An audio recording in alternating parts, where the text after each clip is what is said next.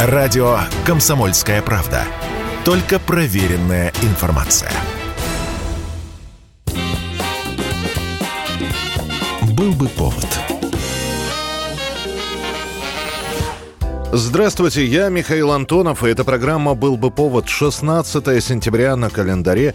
И рассказ о событиях, которые происходили в этот день, но в разные годы, ждет вас в сегодняшней передаче. 1918 год, 16 сентября. Теперь у воинов Красной Армии есть настоящий наградной боевой знак отличия. Орден Красного Знамени. Первая настоящая революционная награда. Время стоит военное, и орден тоже военный, который вручается гражданам Российской Социалистической Федеративной Советской Республики, проявившим особую храбрость и мужество при непосредственной боевой деятельности. Если вспоминать, то награды власть большевиков, абсолютно все, отменила еще в декабре 17 года. Ушли в прошлые медали, Георгиевские кресты и ордена, а отличившихся бойцов Красной Армии поощряли материальными наградами. Можно было получить новую пару сапог, именное оружие или шашку, часы, портсигар или даже штаны. За трудовую сознательность рабоче-крестьянскую дисциплину и преданность мировой революции, а также за призовую стрельбу и понимание текущего момента наградить курсанта Алексея Трофимова красными революционными шароварами. Однако спустя несколько месяцев после таких наград становится понятно, без а, медалей и орденов не обойтись. За основу берутся два эскиза для первого ордена. Орден Красное Знамя и Орден Красная Гвоздика. Останавливаются на первом. Он наиболее точно отражает революционно-пролетарский посыл. На ордене развернутое Красное Знамя, пятиконечная Красная Звезда, лемех плуга, молот, штык, скрещенный серп и молот – и дубовые листья венка. Уже через две недели первый пролетарский орден получает командир Уральской дивизии РККА Василий Блюхер.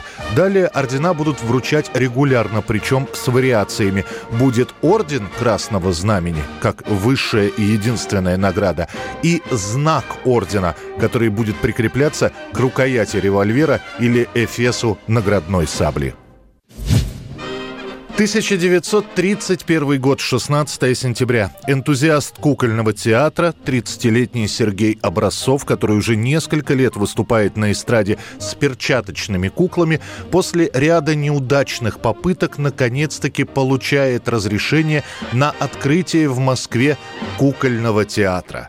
Начинаем представление! Всем на удивление! Не то есть, не то сон! Со смещением времен!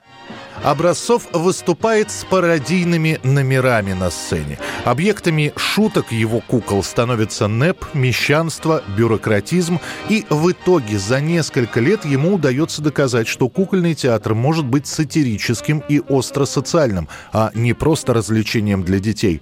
Вскоре Образцов находит единомышленников, и далее они начинают буквально забрасывать всевозможные учреждения просьбами «Содействие просим в открытии театра».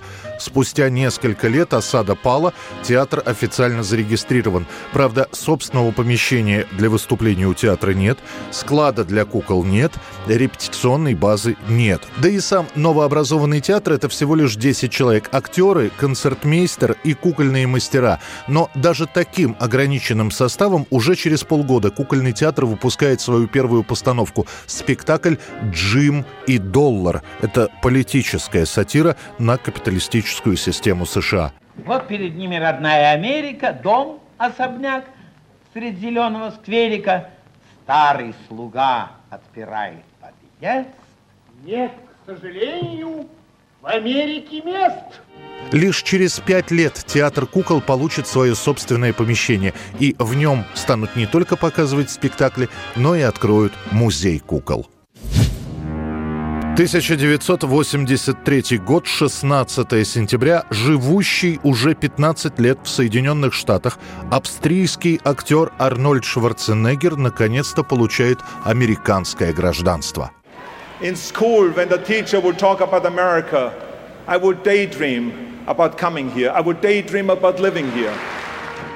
Решение о том, что он хочет остаться в США, приходит после успеха фильма «Конан Варвар». До этого у Шварценеггера было несколько проходных ролей, но понимая, что его карьера как спортсмена-бодибилдера уходит в прошлое, Арнольд усиленно занимается английским. Правда, его немецкий акцент так и не будет окончательно искоренен, и после этого он подает документы на гражданство.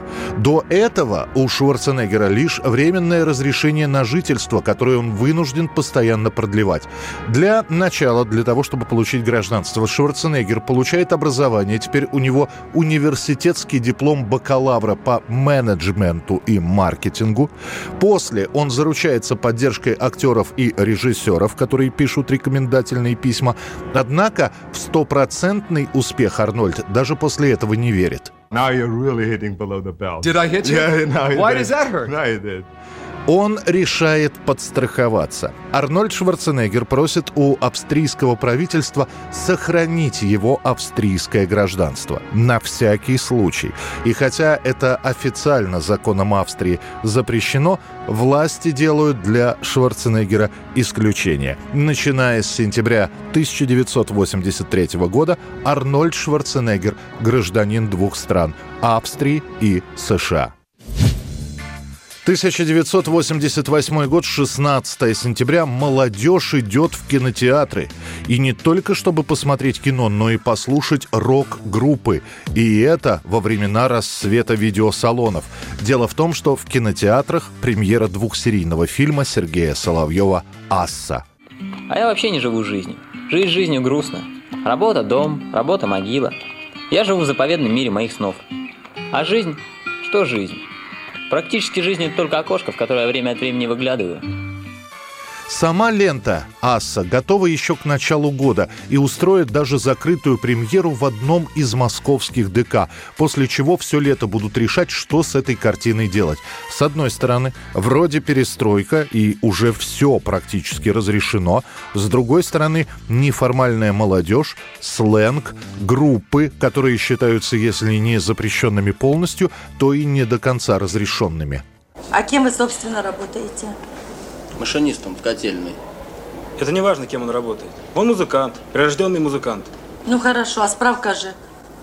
Нет, Ну а где вы живете? Где вы прописаны? я нигде не живу. Он поэт. Он на белом свете живет. Асса вызывает споры в обществе. Одни пишут, вот именно такое кино и нужно современной молодежи.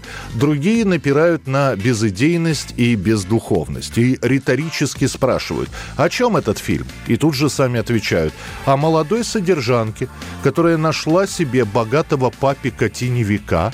Они приезжают в Ялту, там героиня знакомится с музыкантом, влюбляется в него, а теневик воздыхателя убивает. И все это зачем-то перемешано с эпизодами последних часов жизни императора Павла I. Вот кому нужно такое кино, спрашивают ретрограды. Я говорю тебе, он фук, фук! И ты не увидишь его больше никогда, даже в гробу, потому что он валяется на дне моря, и никто его не будет там искать. И тем не менее, к концу 88 года, а после, и когда в 89-м «Ассу» покажут по телевидению, картина в определенных кругах становится культовой. А пластинка с песнями из «Ассы», выпущенная фирмой «Мелодия», становится объектом охоты для меломанов. 1998 год, 16 сентября. Мода на мюзиклы, которая началась еще в середине века в США, докатилась и до Европы. С успехом прошла по разным странам польская постановка мюзикл «Метро». И вот теперь эстафетную палочку перехватывают французы. На сцене поющие персонажи произведения Виктора Гюго. Мюзикл «Нотр-Дам де Пари». Il est venu le temps des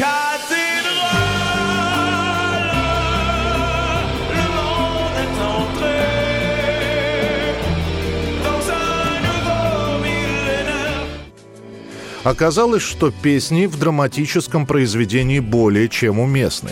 Собор Парижской Богоматери показывают сначала в родной Франции, далее начинают его обкатывать по франкоговорящим странам – Бельгии, Швейцарии и двум канадским провинциям.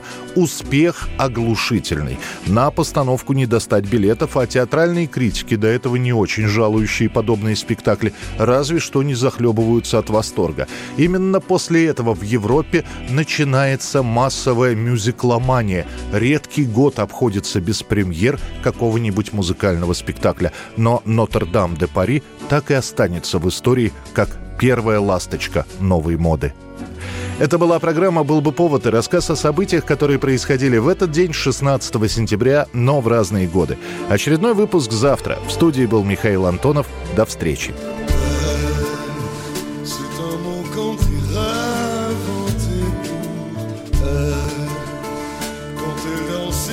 Met son corps à jour.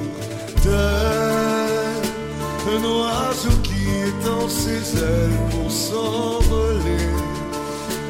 Alors je sens l'enfer sous